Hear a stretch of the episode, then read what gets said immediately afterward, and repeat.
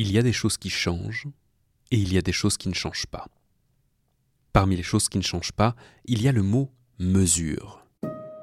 De l'ouest de l'Europe jusqu'aux hauteurs de l'Himalaya, aujourd'hui comme il y a 1000, 2000 ou 3000 ans, mesure, c'est un mot qui ne change pas ou très peu.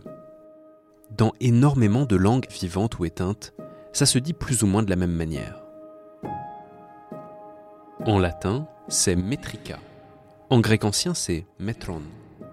En sanskrit, en Inde, c'est mitra. En albanais, matur. En danois, malt. En hongrois, mert. En islandais, malt. Et en français, en français bien évidemment, on a le mot mètre. Mètre comme dans je mesure 1m72.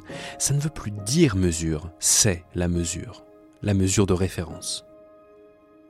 Ça c'est pour ce qui ne change pas ou très peu. C'est le mot, figé, presque éternel. Mais derrière le mot, il y a le sens. Comment on mesure et à l'aune de quoi? Et ça, ça, ça a beaucoup changé. Bonjour à toutes et à tous. Vous écoutez Sigma, le podcast de l'école polytechnique. Je suis Yann Plantier. Aujourd'hui, une petite histoire de science. Nous sommes le 20 mai et c'est la journée internationale de la métrologie, la science de la mesure. Pour mesurer quelque chose, il faut bien sûr des outils, mais avant ça, il faut une référence, quelque chose de fixe sur lequel tout le monde à peu près est d'accord. Le premier réflexe, c'est de se référer à des éléments simples. J'habite à une journée de marche de la rivière. Je fais entre 5 et 6 pieds de haut. Je pèse aussi lourd qu'un bélier. Et aujourd'hui, il fait très chaud, on se croirait euh, en août. Voilà, on est sur des comparaisons, presque des métaphores. On a une base pour discuter, mais on va pas se mentir, ça manque de précision. Une journée de marche, c'est pas pareil pour tout le monde, idem pour la taille des pieds, le poids des béliers ou la température d'un mois d'août. Les comparaisons sont grossières, les mots veulent dire tout et n'importe quoi. À un moment, il faut être arbitraire. Arbitraire comme un vendeur de tissus sur un marché qui sort un grand bâton et qui dit ⁇ ça, ça fait une longueur. Et si tous les autres marchands de tissus du marché se taillent des bâtons de la même longueur, là, enfin, on peut discuter sur une base commune. On peut faire la même chose avec le poids, avec le volume. Tout ce qu'il faut, c'est un étalon, une référence sur laquelle tout le monde s'accorde. Mais l'arbitraire, ça ne suffit pas. Même quand on a trouvé une unité de base, vient le problème des sous-unités. À la Renaissance, par exemple, dans le royaume de France, tout le monde s'est à peu près mis d'accord sur la taille d'un pied. De ce côté-là, pas de souci, sauf que un pied, ça se divise en pouces, en 12 pouces. Et puis, il y a les toises. Une toise, c'est 6 pieds. Et une lieue, une lieue, c'est 13 200 pieds. D'où ma question. Si vous portez des bottes de 7 lieues et que vous faites 15 pas, vous avez parcouru quelle distance en toise et en pouces Alors là, celui-là, si vous l'avez, je me fais danseuse au Bolchoï. Il n'y a pas de logique dans les sous-unités. Certaines choses se divisent par 6, d'autres par 4, d'autres par 12.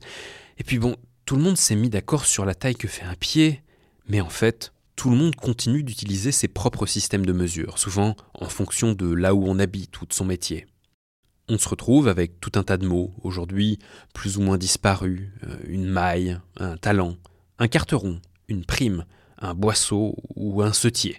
Il y en a aussi certains qui existent encore, euh, la pinte par exemple, et la demi-pinte qu'on appelle la chopine.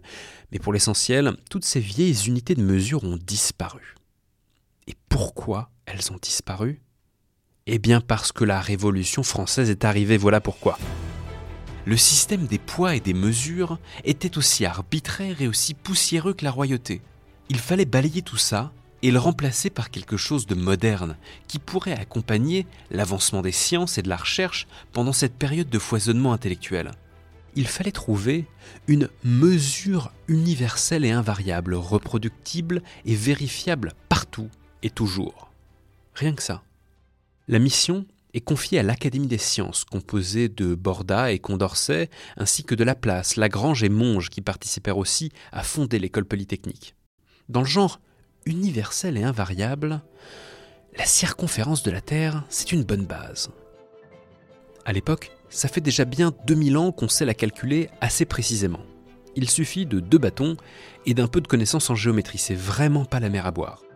Donc, on prend la distance entre le pôle Nord et l'équateur, on divise tout ça par 10 euh, millions, et ça fait une mesure. Une mesure parfaite que n'importe qui peut déterminer tout seul, pourvu qu'il ait deux bâtons et quelques connaissances en géométrie. Et cette mesure étant la mesure des mesures, on lui donne un nom qui convient parfaitement aux mesures de l'Islande à l'Himalaya, le mètre. Pour tout ce qui est des sous-unités, on arrête avec ces trucs improbables qui se divisent par 12 ou qui se multiplient par 4 ou 6. On fait des multiples de 10. Et on utilise des radicaux grecs et latins. Millimètres, centimètres, kilomètres. Adieu les pouces, adieu les toises, adieu les lieux et les bottes qui vont avec. Et une fois qu'on a le mètre, on peut faire plein de choses. Commençons par le volume. Prenez un cube de 10 cm par 10 cm par 10 cm. Vous mettez de l'eau dedans, et eh bien, vous avez un litre. Et vous avez compris le principe des sous-unités, c'est pareil. Millilitres, centilitres.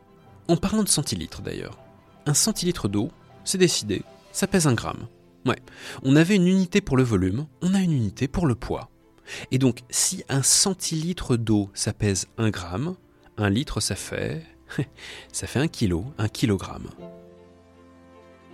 Ça fait bien 3000 ans qu'on se le mot maître, imperturbable de génération en génération, à travers l'Eurasie. Tout ça pour parler de mesures qui changent constamment, d'une année à l'autre et d'une ville à l'autre. Et enfin, enfin, le mètre devient synonyme de système de mesure clair, précis, stable et fondé sur des éléments naturels et universels. Le système métrique décimal, c'est comme ça qu'on l'appelle, le système métrique décimal s'est exporté partout les Anglais et les Américains traînent un peu des pieds. Ça leur fait du mal à l'ego d'avouer que les Français ont inventé un système qui marche mieux que le leur. Mais à part ça, c'est quasiment le monde entier qui s'est converti. Et depuis, ça ne change plus. Un mètre, ça fait un mètre. Et même si demain la Terre change de taille, on a tout prévu. On peut calculer la longueur d'un mètre à partir de la vitesse de la lumière. Et ça, même dans un milliard d'années à l'autre bout de l'univers et dans n'importe quelle langue, ça ne changera jamais.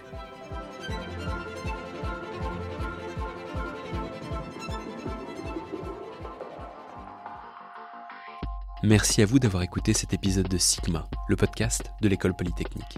Abonnez-vous sur votre application de podcast préférée, mettez-nous des étoiles si le cœur vous en dit, et n'hésitez pas à parler de notre podcast autour de vous. À bientôt. Aujourd'hui, c'est un beau jour pour la science.